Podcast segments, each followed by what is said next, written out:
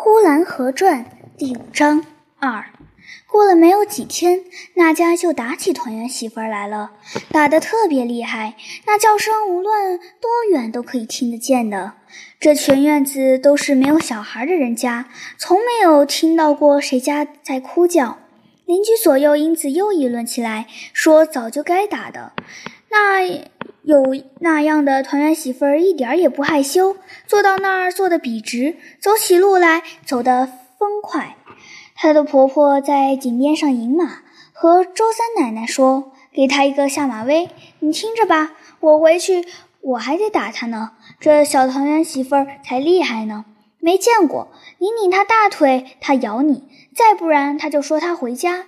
从此以后，我家的院子里天天有哭声。”哭声很大，一边哭一边叫。祖父到老胡家去了几回，让他们不要再打他了，说小孩子知道什么，有点差错，教条教条也就行了。后来越打越厉害了，不分昼夜。我睡到半夜醒来和祖父念诗的时候，念着念着就听西南角上哭叫起来了。